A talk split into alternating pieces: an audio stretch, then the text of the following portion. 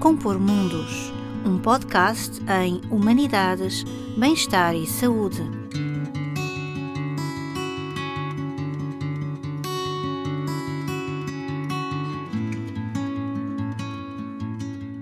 Aos nossos ouvintes, temos cá conosco hoje o Subintendente Rodrigo Cavaleiro, Presidente da Autoridade para a Prevenção e Combate à Violência no Desporto. Obrigado pela sua presença. E a primeira questão que eu lhe queria colocar vai precisamente no sentido das entidades que estão a organizar este podcast, que é o Observatório da Violência Associada ao Desporto e o projeto Compor Mundos. Uh, atendendo que é presidente de uma autoridade para a prevenção e combate à violência no desporto, eu gostava de iniciar a nossa conversa perguntando-lhe como é que a APCVD pode ajudar a compor mundos. Obrigado, professor. Muito boa tarde a todos aqueles que seguem e ouvem este, este podcast. Obrigado pelo convite e, e indiretamente então essa primeira, primeira questão. Como é que a autoridade pode eh, contribuir ou ajudar a compor, a compor mundo? Bem, desde logo temos aqui, temos aquilo que é a missão que nos está atribuída e que é de facto a prevenção e o combate violência associada ao desporto, mas depois uma outra obrigação legal temos pela ratificação da Convenção de Saint-Denis em 2018. A Convenção de 2016, Portugal uh, se compromete em 2018 a seguir, o que dá também aqui uma obrigação diferente. Eu diria que é no caminho, é, é no desenvolvimento do caminho da, da, primeira obrigação legal para a segunda, ou seja, uh, cumprir a missão tendo por bússola, tendo por, por farol essa convenção de 2016, a Convenção de Saint-Denis, sobre uma abordagem integrada da segurança, proteção e serviços, que eu acredito que podemos ajudar a compor muitos, em particular nesta área, ajudando a transformar os espetáculos esportivos em espetáculos seguros, protegidos na, na, na linguagem desta mesma convenção e, e, também mais acolhedores. Ou seja, nesta perspectiva de, de, da segurança mais eh, relativamente aos comportamentos, as questões de violência propriamente dita, mas também os aspectos de segurança ou proteção, mais na perspectiva de proteger a vida e a integridade física das pessoas, que, que decorram sem riscos, sem perigo, também aquilo que é a segurança infraestrutural e pela gestão de multidões que é feita na, na resposta a incidentes de forma a cautelar que, que, as pessoas não correm eh, riscos para a vida ou para a integridade física, e depois nessa terceira perspectiva, em que consigam assistir a espetáculos esportivos ou, ou neles participar, sentindo-se bem acolhidos, sentindo que é de facto o espaço de, de, excelência para a promoção de, de, valores que deve ser o desporto. O desporto é muito mais do que isso e, e obviamente, é uma ferramenta de, também de, comunicação, de educação, de transmissão de valores muito poderosa, mas no fundo transmite aquilo que se coloca nessa cápsula.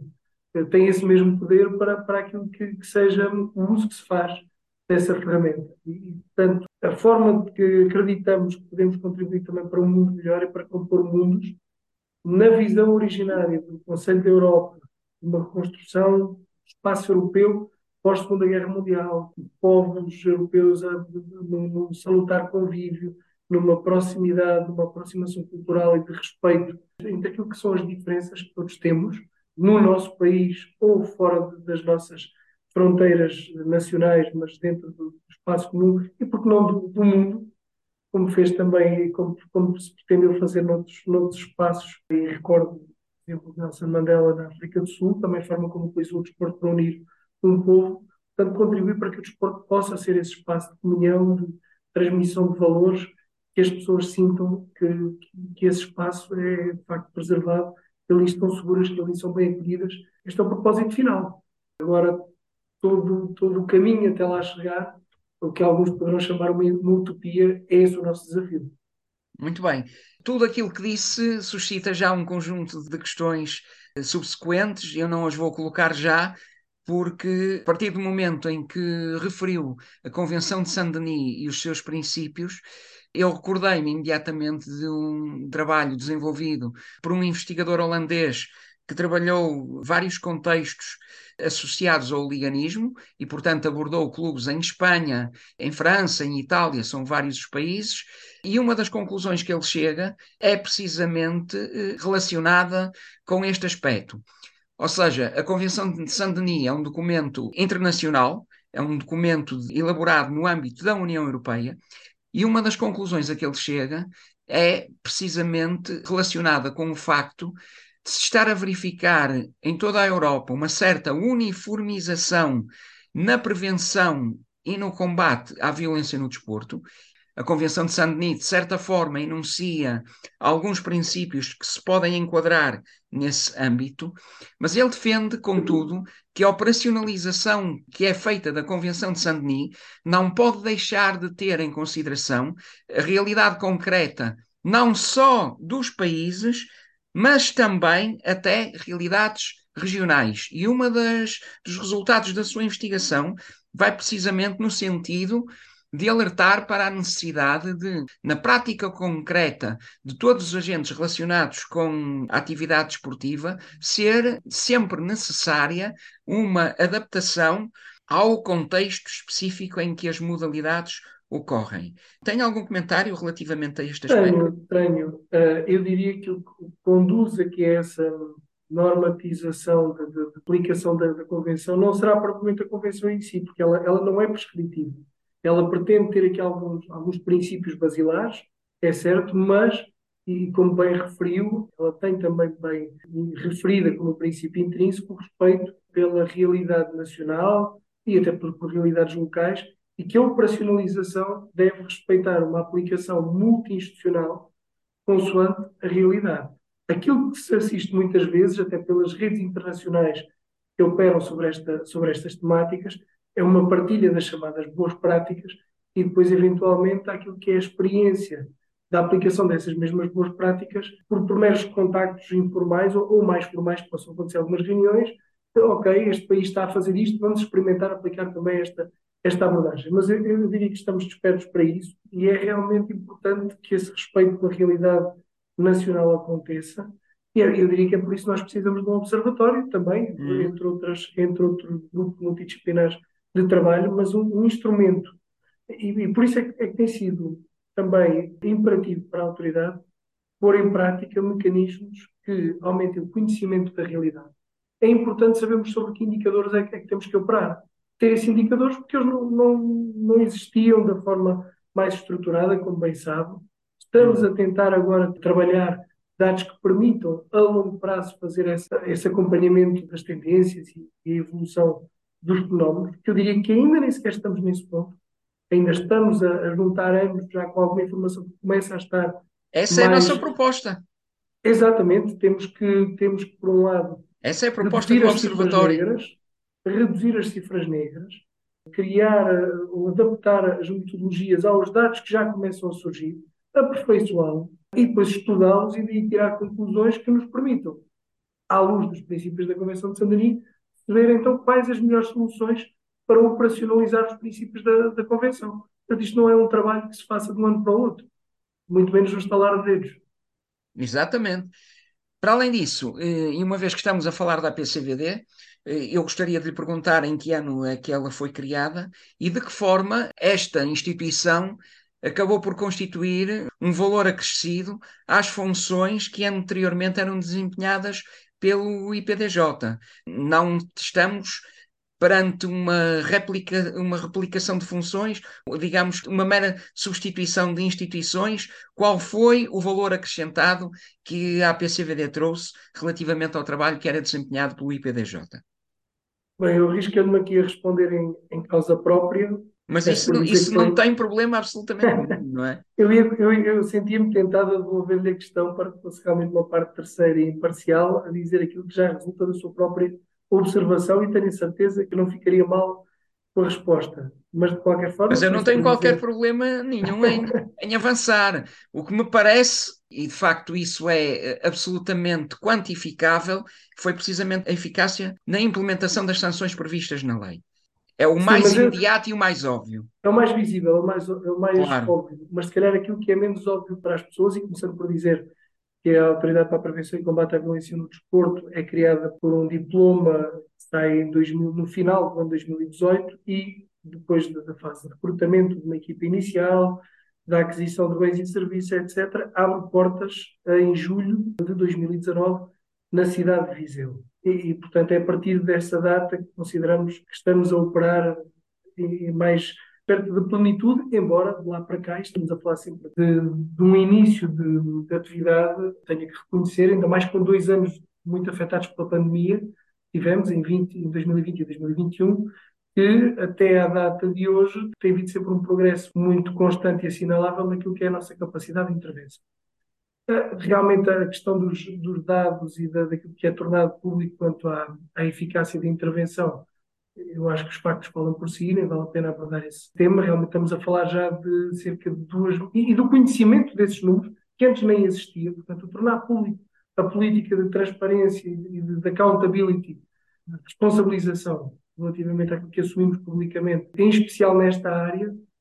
A especialização, porque estamos a falar de uma entidade que tem substituído um instituto, tem tarefas muitíssimo, tem outras missões muito importantes e muito nobres da promoção de, da própria atividade esportiva e que, isso também estava devidamente documentado, não convivia bem com esta com a vertente mais sancionatória, mas, sobretudo, a especialização e o conhecimento específico de qual o caminho prosseguir. O trabalho específico com estas ferramentas que temos ao dispor, que temos esse conhecimento, que o trabalhamos, que o aprofundamos e que a nossa missão mais específica nos permite focar nessa atividade, coisa que não era possível simplesmente fazer no modelo anterior, por toda a dispersão de missões muitíssimo importantes que há, e quer se queira, quer não, esta é uma área que acaba por, por toda a emotividade e mediatização dos fenómenos, acaba por colocar aqui eh, muita pressão também na, na sua intervenção mais imediata, e não convive bem com, com, as questões de planeamento, de promoção desportiva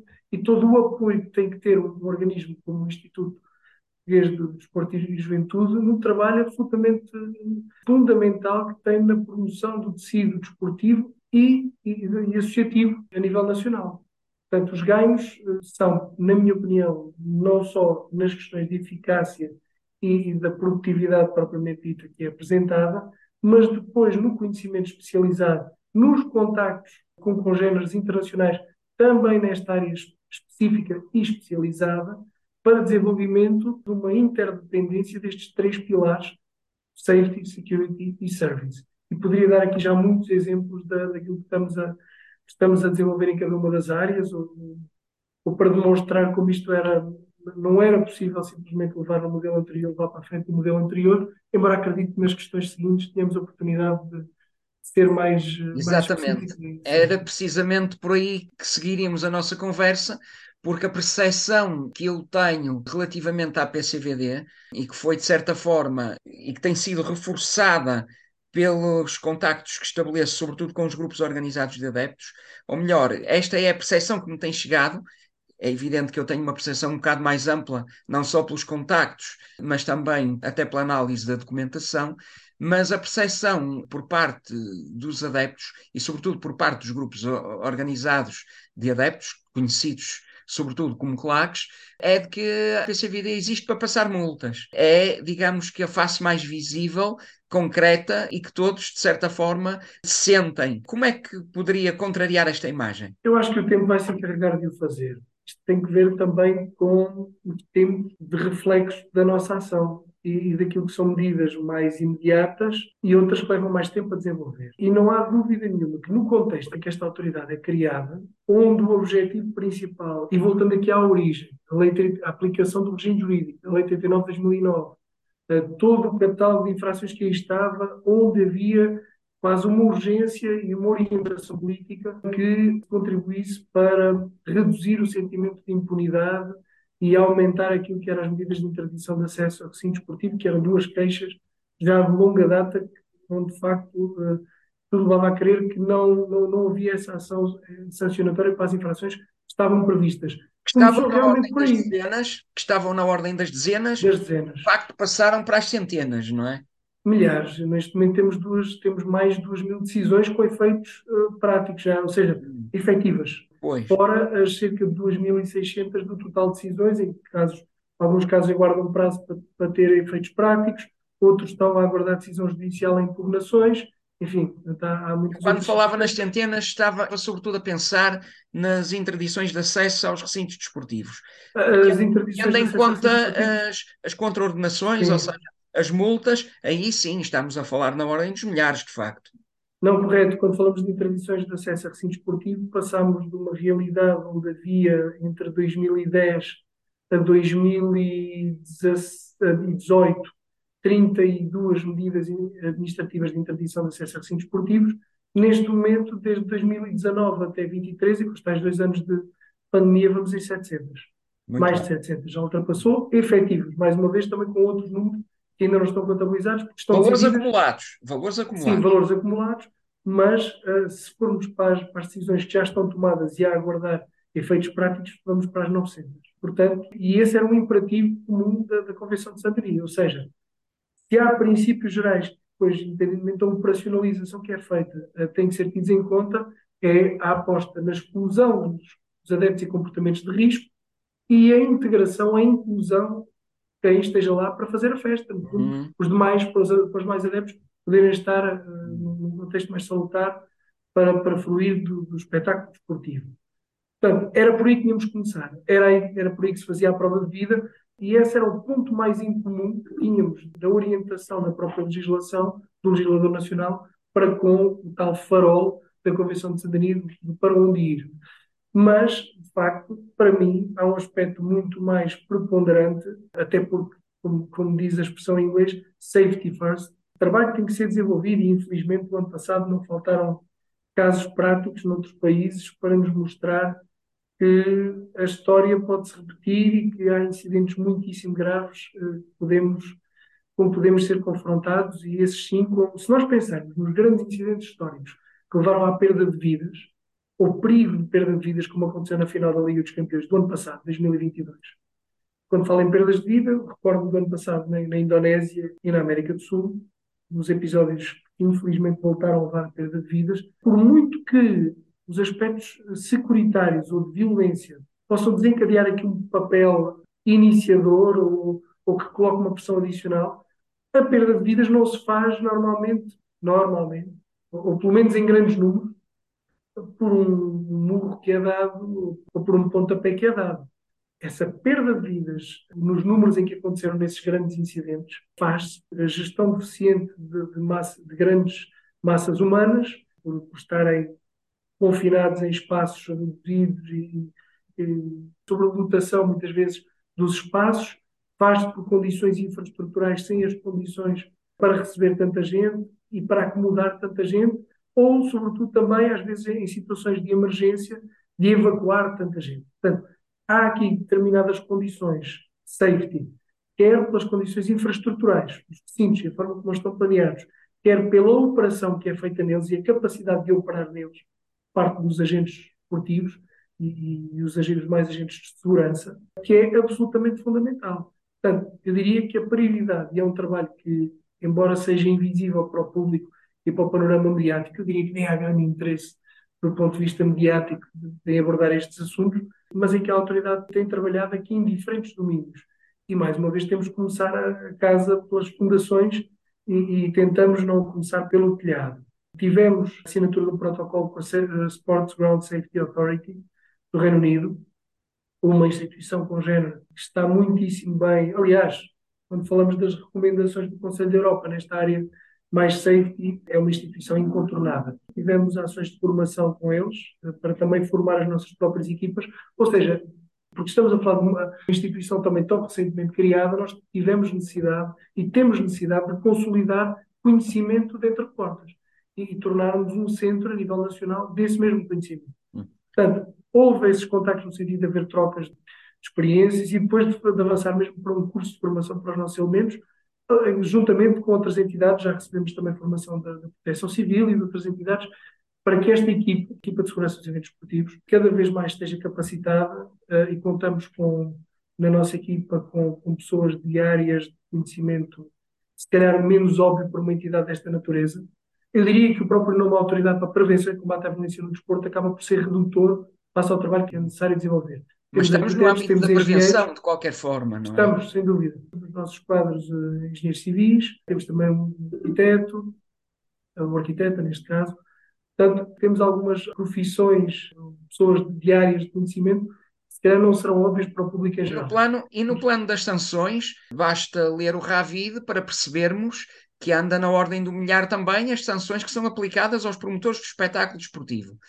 Eh, certamente que algumas delas serão pelo facto de não respeitarem normas básicas de segurança, ou, ou, pelo menos, se não forem básicas, que estão previstas na lei e não estarão a ser cumpridas, certamente, não é? É, há aqui um, um caminho que nós temos também que trilhar nesse campo, em que a parte sancionatória tem que estar de mãos dadas com as ações de sensibilização que vamos desenvolvendo. Aliás, vamos ter uma no final deste mês, Porto, mas temos feito várias. E depois a questão de preparar de cursos do gestor de segurança, é um, é um projeto também importantíssimo. Estamos a preparar conteúdos para facilitar também, percebendo que em determinados níveis de competição, onde não há um nível tão grande de profissionalização nestas áreas, permitir que seja algo acessível e feito numa primeira fase, aquilo que é possível ser feito a partir de casa, no conforto de casa, no seu próprio computador, um curso online. Estamos a construir conteúdos, conteúdos também para, para um curso online, mas depois, numa vertente mais avançada, em conjunto com as forças de segurança e com, com a Autoridade Nacional de Proteção Civil, também componentes práticas para esse curso no nível mais avançado. Tivemos também recentemente, e estamos prestes a fazer o lançamento de um curso do Conselho da Europa, que é muito importante, aliás, qualquer pessoa pode fazer, curiosa por estas matérias, mas o público-alvo é, sem dúvida nenhuma, estes operadores de segurança que operam no terreno. Fizemos toda a tradução e, e adaptação do curso para português. E estamos neste momento a ultimar o vídeo promocional e contamos lançá-lo também a breve, a breve prazo. Portanto, eu diria que nessa, nesta vertente da parte de safety, deste trabalho de safety, para nós diria que é uma vertente prioritária, mas como os motivos que aqui abordei não é algo tão imediato como a visibilidade das multas, como a claro. das coimas, sendo tecnicamente mais, mais preciso. Temos a questão da formação que fizemos e preparação dos nossos próprios quadros, o seu recrutamento, também não é uma coisa que se faça do dia para a noite na função pública, e depois as ações de sensibilização que desenvolvemos, as ações de formação, nomeadamente no gestor de segurança, e este curso do Conselho da Europa. Hum. Temos também uh, fiscalizações, fiscalizações não, visitas de acompanhamento, melhor, melhor dizendo, temos feito em conjunto com diferentes organizadores de recinto esportivo. Fazemos sempre anualmente com a Liga Portugal, mas também com, no âmbito das, das, modalidades de pavilhão, temos feito visitas também no sentido de, de acompanhar aquilo que são os recintos usados nos, nos espetáculos esportivos considerados para risco elevado. Portanto, é um naipe de intervenções que temos tido só neste campo do safety para mostrar de forma categórica que é muito mais do que, do que passar multas, como, como referimos. Muito bem. Ainda relativamente às coimas, eu utilizo o termo multas porque é o termo mais empregue, é a terminologia mais empregue pelos adeptos. Nós encontramos nas razões pelas quais se atribuem todas estas sanções, e já agora peço-lhe um comentário de imediato. O que pensa então quando nós continuamos a ouvir, e isso é recorrente na comunicação social, comentários no sentido de sublinharem a impunidade. Ou seja, mesmo com números destes, há quem se reporte à impunidade. Bem, Mas sabe que assim é. Não, é, é, é, verdade e há uma razão de ser, há uma razão de ser para isso. Para já foram muitos e muitos anos com, com, com essa impunidade que se refere, pelo menos com uma reduzida visibilidade da, da punição que é acontecendo pontualmente. Depois falamos aqui de três níveis sancionatórios. O disciplinar, que eu diria a primeira linha mais direta, que é acionada pelos organizadores e próprios, próprios clubes, podem ter os seus associados. Depois o nível controle nacional, esse sim onde intervém a autoridade. E depois o terceiro nível, o mais grave de todos, com mais direitos, liberdades e garantias também para os hum. arguidos, pela gravidade do que está em causa. Claro. Mas com uma importância enorme, estamos a falar aqui das condutas mais graves, crimes, a intervenção dos tribunais. Estamos a falar da, da sanção perante casos graves de, de violência, de, das agressões que ocorrem. Enfim, quando falamos de, ainda agora os casos mais recentes, de, agressão de um guarda-redes a, a outros jogadores, foi noticiado ontem. Agressão ao uh, jornalista em Braga, por exemplo. Agressão ao jornalista em Braga, estamos a falar de condutas em que tem que haver aqui uma intervenção do tribunal. E eu diria que esta intervenção da autoridade, procurando resolver de uma forma imediata a necessidade de maior intervenção contra o ordem nacional, tem depois o condão, pelo menos eu assim interpreto, de colocar aqui uma nova bitola para os outros intervenientes. Coloca pressão acrescida. Diretamente consequência disso ou não, a verdade é que tem-se verificado aqui uma evolução também, e também pelo, pelo trabalho uma outra federação e, de, e, dos profissionais que estiveram à frente dessa área, não querendo aqui ser demasiado específico e falar de nomes, mas a verdade é que eu, eu, tenho assistido em alguns casos a uma evolução também da intervenção disciplinar. Ainda que em alguns casos seja também algo que dependa muito daquilo que são os regulamentos uhum. aprovados pelos associados, ou seja, pelos clubes, em causa própria. E julgo que esta frase uhum. é, é autoexplicativa. Ainda assim, eu acho que é notório o aumento da intervenção também do componente disciplinar. Quando falamos da intervenção judicial, há de facto alguns casos onde é visível alguma melhoria da sensibilidade para trabalhar com estas questões. Agora, há aqui um problema, não lhe chamaria um problema, mas uma realidade de base que eu acho que é facilmente perceptível.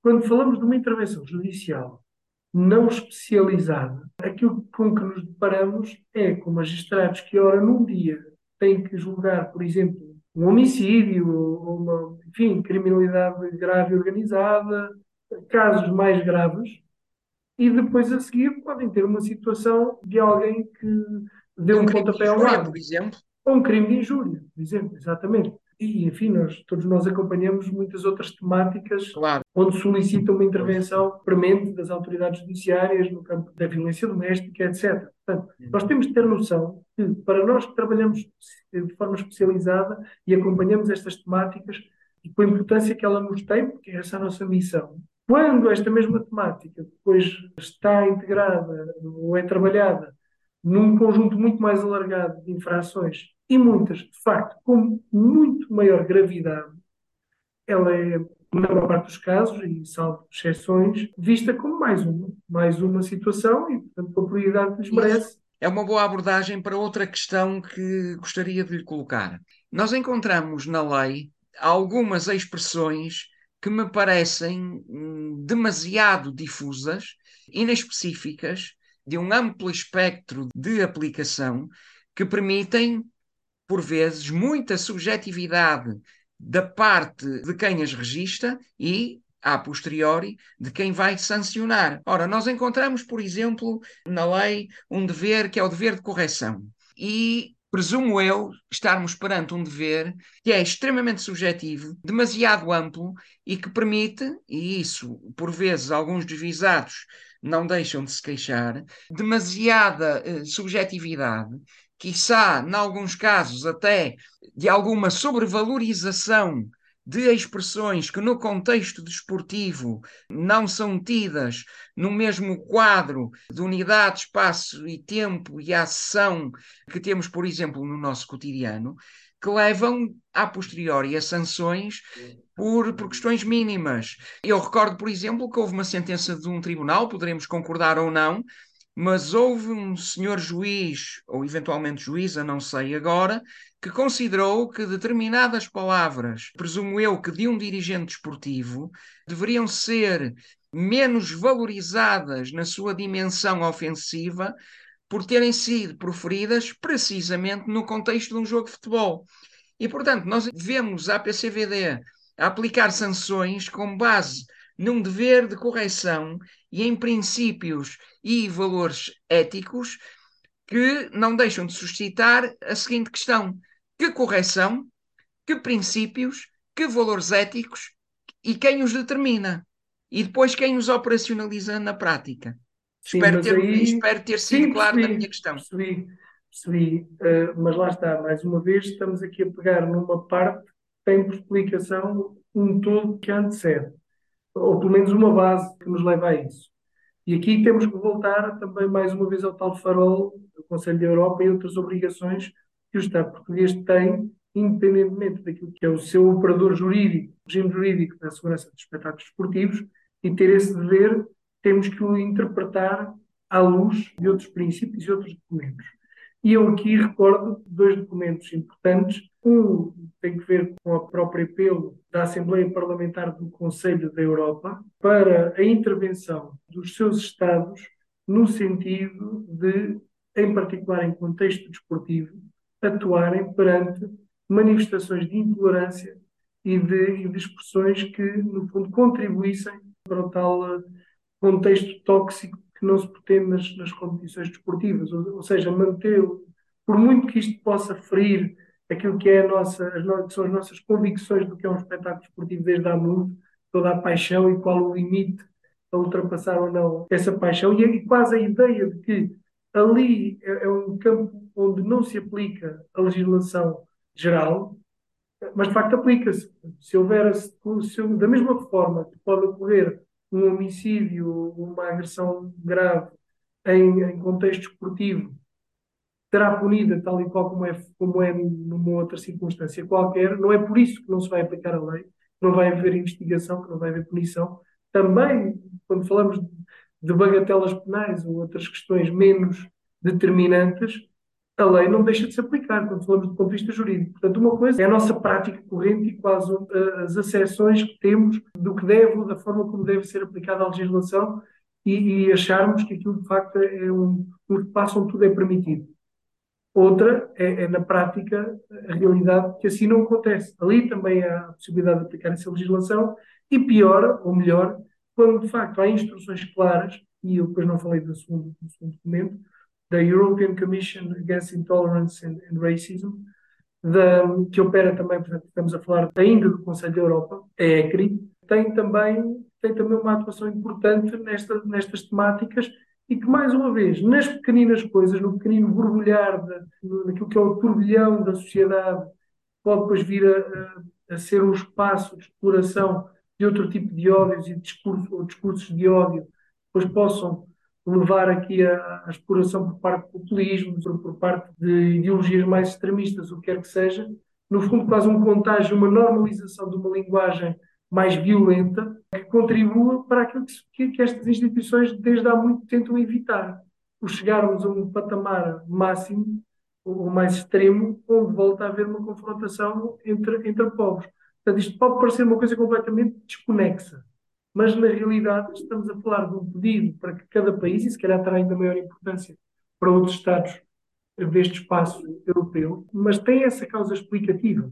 Ou seja, vamos tentar manter o desporto o mais livre desse tipo de mensagens e de contexto e vamos tentar reorientá-lo ou mantê-lo mais como uma tal ferramenta de promoção de valores e de, e de práticas hum. mais corretas, mais respeitosas pelo próximo, porque há aqui uma contradição completa em relação a duas escolas de, de pensamento daquilo que pode ou deve ser o espaço esportivo. Desde há muito que eu me recordo de ouvir dizer, não, realmente eh, nós, a sociedade precisa aqui de um escape para aquilo que é uma semana que pode ser de elevadas frustrações uhum. e que é o espaço onde vamos descarregar, sabe bem, vamos ali, libertamos, e é por isso que depois não temos uma escalada de violência cá fora.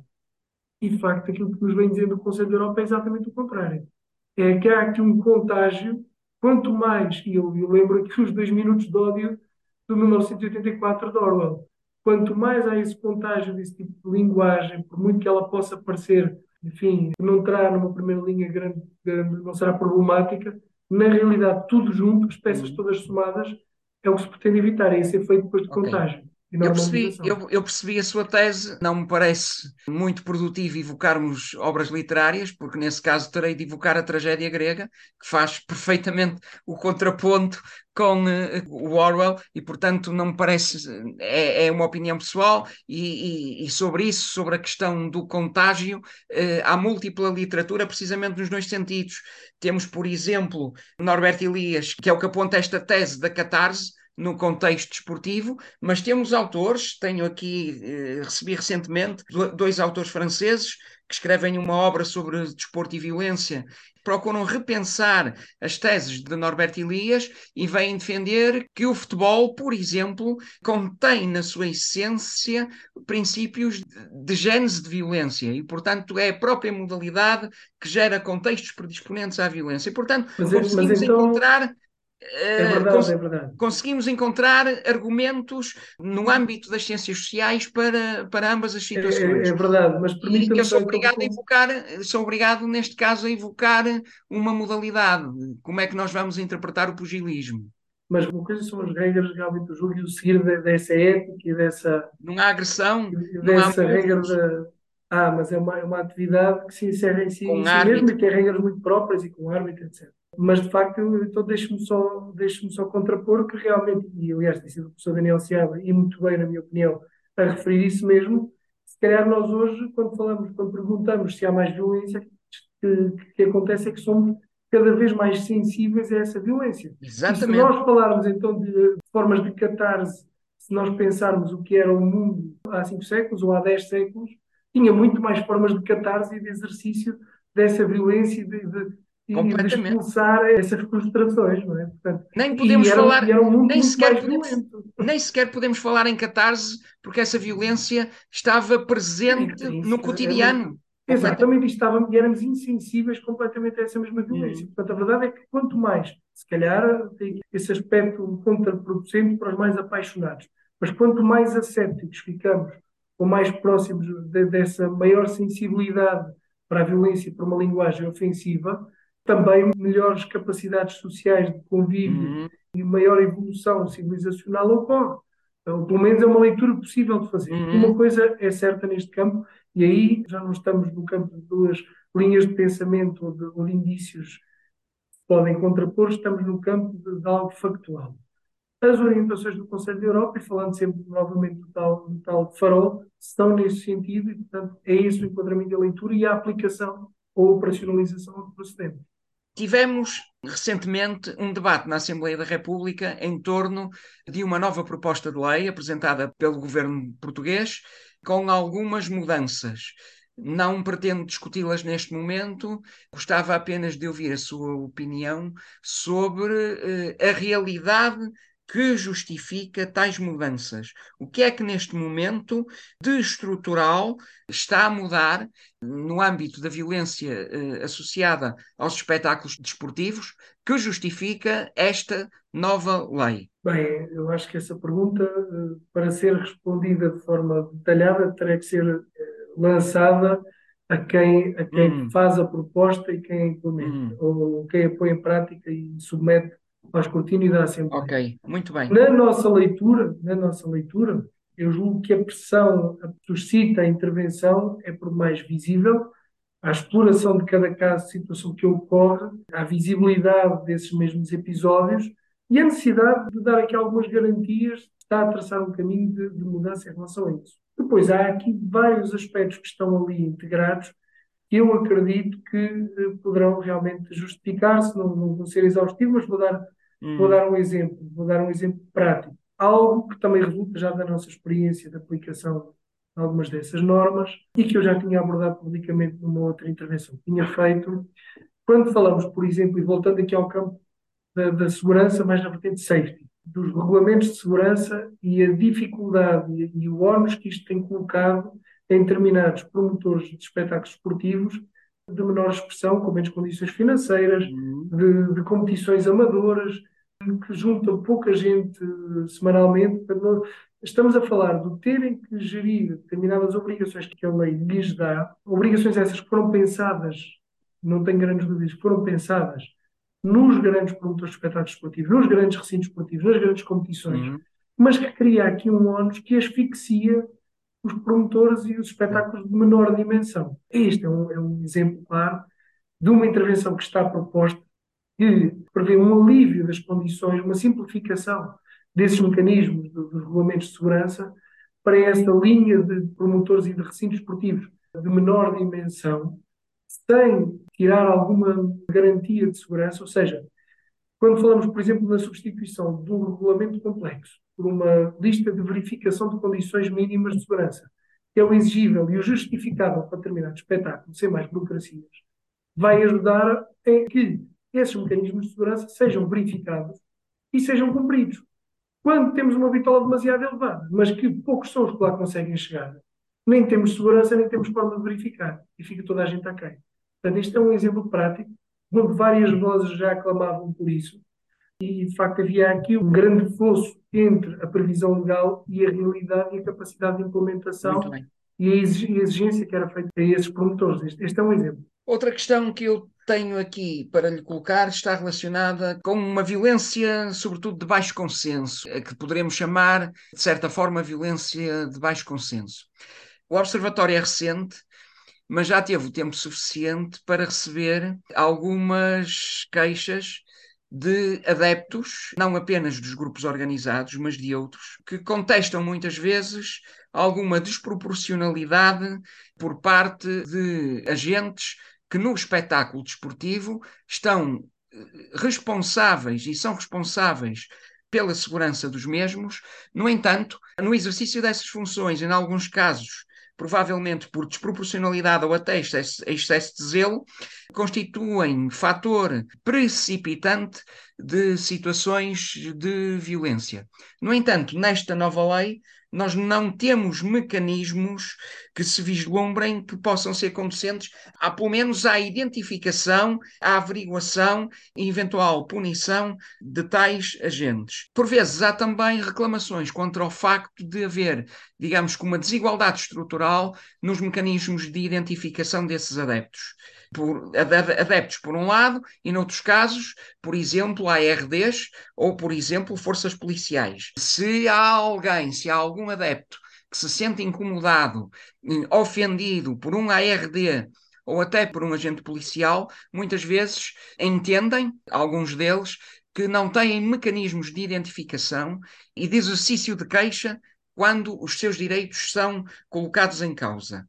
Eh, a PCVD tem atenção a esta dimensão? Tem, e, e indo por partes. Não me parece que fizesse grande sentido estar previsto neste regime jurídico hum. algo específico nesse sentido. Isto seria uma duplicação para aquilo que já acontece hum. para todas as áreas de intervenção das forças de segurança ou dos assistentes de recinto esportivo e falo dos operadores de segurança privada. Ou seja, a ação é escrutinável no caso da segurança privada, pela ação de fiscalização das forças de segurança e pela autoridade administrativa competente na matéria, que é a Polícia de Segurança Pública, o seu, através, mais especificamente, do seu Departamento de Segurança Privada, e no, quando falamos das forças de segurança, das autoridades judiciárias, inspectivas, como é o caso da IGAI, ou até dos próprios, dos próprios mecanismos disciplinares internos. Portanto, isso é válido para qualquer realidade, não só espetáculos esportivos.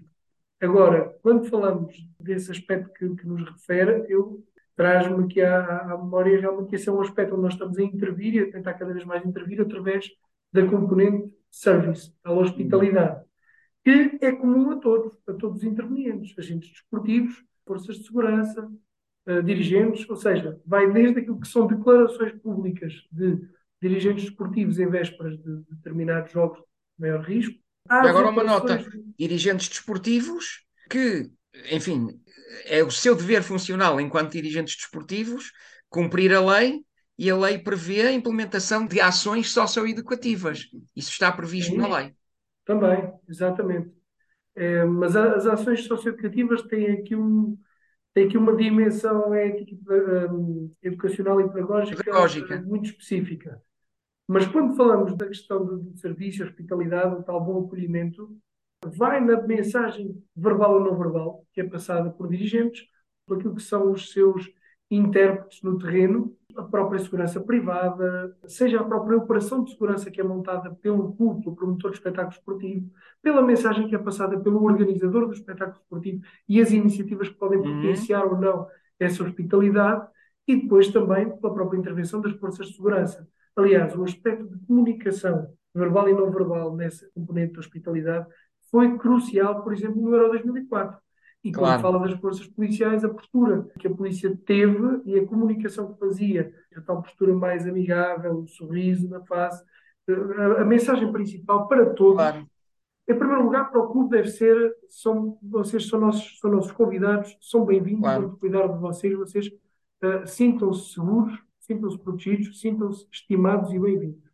Quando falamos das forças de segurança, a mensagem que deve prevalecer e que deve estar subjacente à intervenção deve ser: vocês vêm para uma festa, contem connosco, estamos cá para vos uhum. ajudar, uhum. para vos proteger, para garantir a vossa segurança e estamos cá para ajudar naquilo que, que são as vossas legítimas expectativas.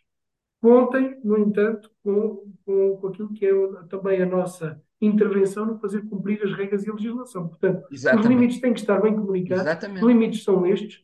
Se ultrapassarem estes limites, nós temos que intervir. Com um sorriso na cara. Ora, quando este equilíbrio de forças começa a levar para um incumprimento, deve-se aumentar aqui a componente securitária e Muito baixar bem. a hospitalidade. Mas é deste equilíbrio de forças, que não é uma fórmula matemática exata, resulta o sucesso das operações. E depende de contexto para contexto. Contexto para contexto, exatamente. E a forma de pessoas se... em interação. A forma como se lida, às vezes, com um episódio, por melhor que a operação esteja a correr, às vezes um episódio que corra mal, pode estar a perder tudo o resto e deixar claro. toda uma larga maioria contra, ou sentir-se hostilizada e unida uhum. contra quem está ali numa função uhum. mais de organizador ou de força de segurança. Portanto, a perspectiva deve ser esta, integradora. Se fizermos um bom trabalho antes dos jogos nesta exclusão dos adeptos de risco, temos que partir do pressuposto que a maioria das pessoas que ali temos vem para uma festa, vem para se divertir e não vem para causar problemas. Temos que os receber como tal. E se aplicarmos este princípio depois da hospitalidade, as coisas têm muito mais probabilidades de correrem bem. O princípio é este. O problema é que nós estamos, e esse é o caminho que temos que percorrer, há muito tempo fechados num, num, num ciclo vicioso, securitário, começou já há muitos anos e que é difícil desatar esse novo. Tem que ser, e só se consegue com o tempo, não é uma coisa que possa acontecer automaticamente. Isto porquê? Porque se aliviamos completamente as medidas securitárias, vamos ter problemas na série. E se apostamos só na, na questão da hospitalidade, por outro lado, elas, portanto, como vemos, elas são indispensáveis, mas se persistimos num modelo desequilibrado, securitário, e não equilibramos com esta componente hospitalidade, também não saímos desse ciclo vicioso. Portanto, a longo prazo, temos que conseguir fazer é aumentar a sensibilização e a educação de todos estes agentes para o potencial da hospitalidade e ir aliviando a componente securitária e ir incrementando a componente hospitalidade. Hum.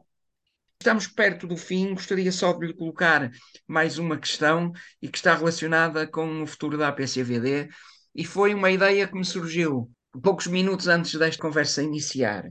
Se a PCVD trabalhar muito bem e toda a gente trabalhar muito bem, poderemos chegar a um momento em que a PCVD terá a sua extinção porque não há situações de violência.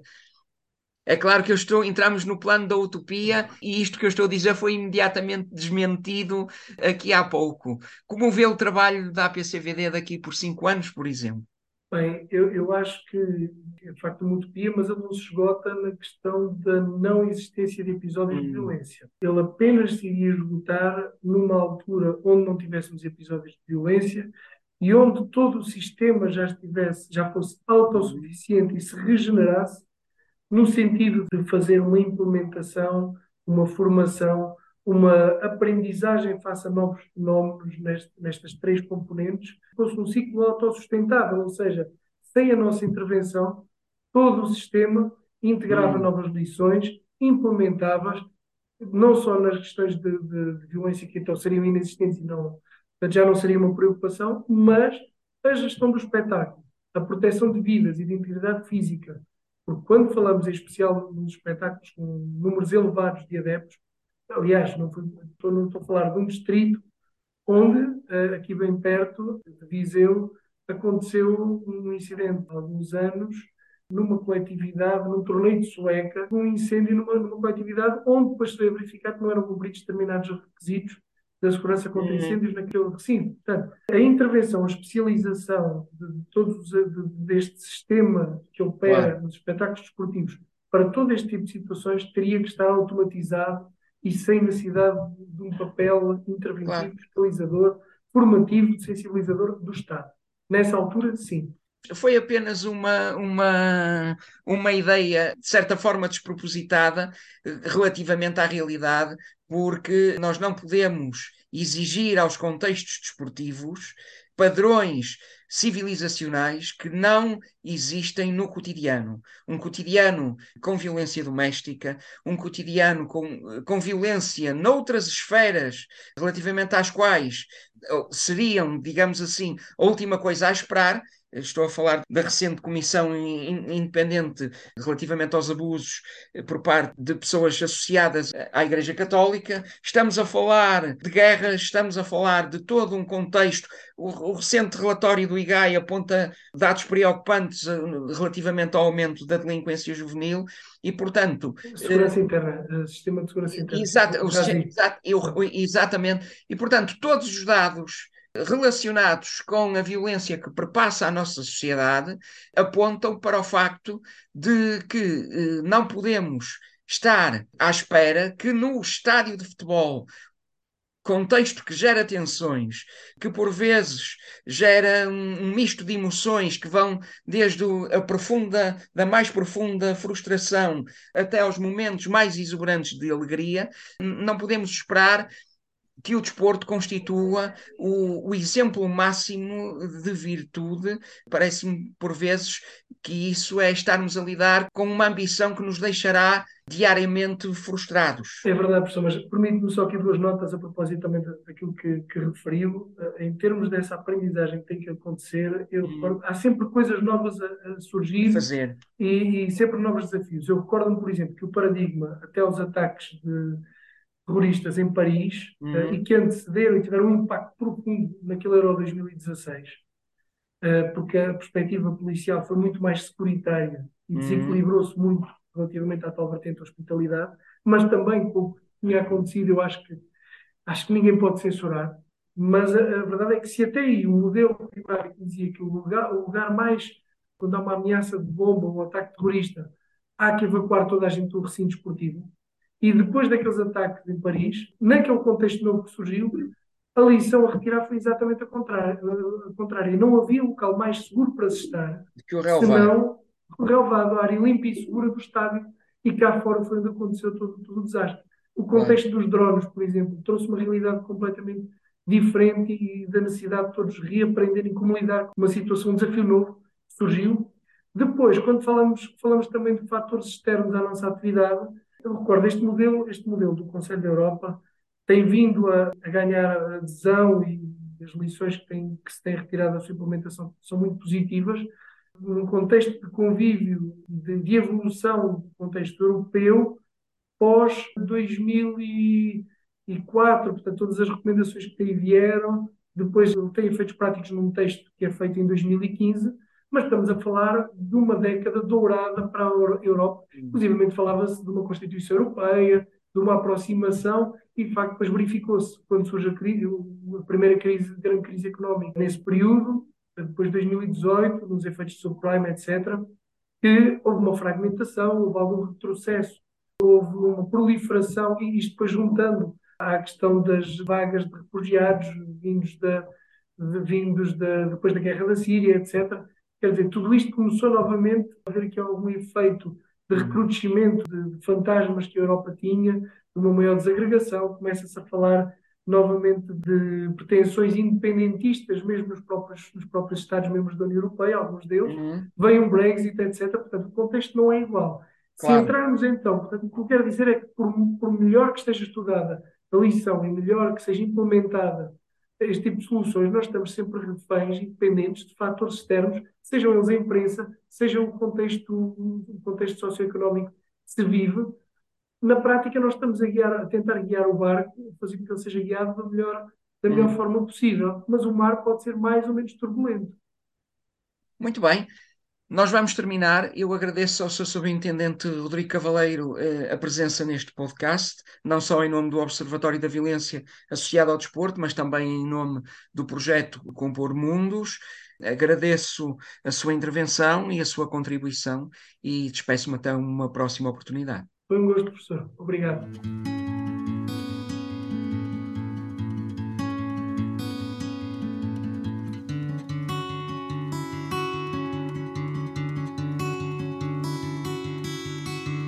Este podcast é uma produção do projeto Compor Mundos, realizado no Laboratório de Rádio e Imprensa da Universidade Fernando Pessoa.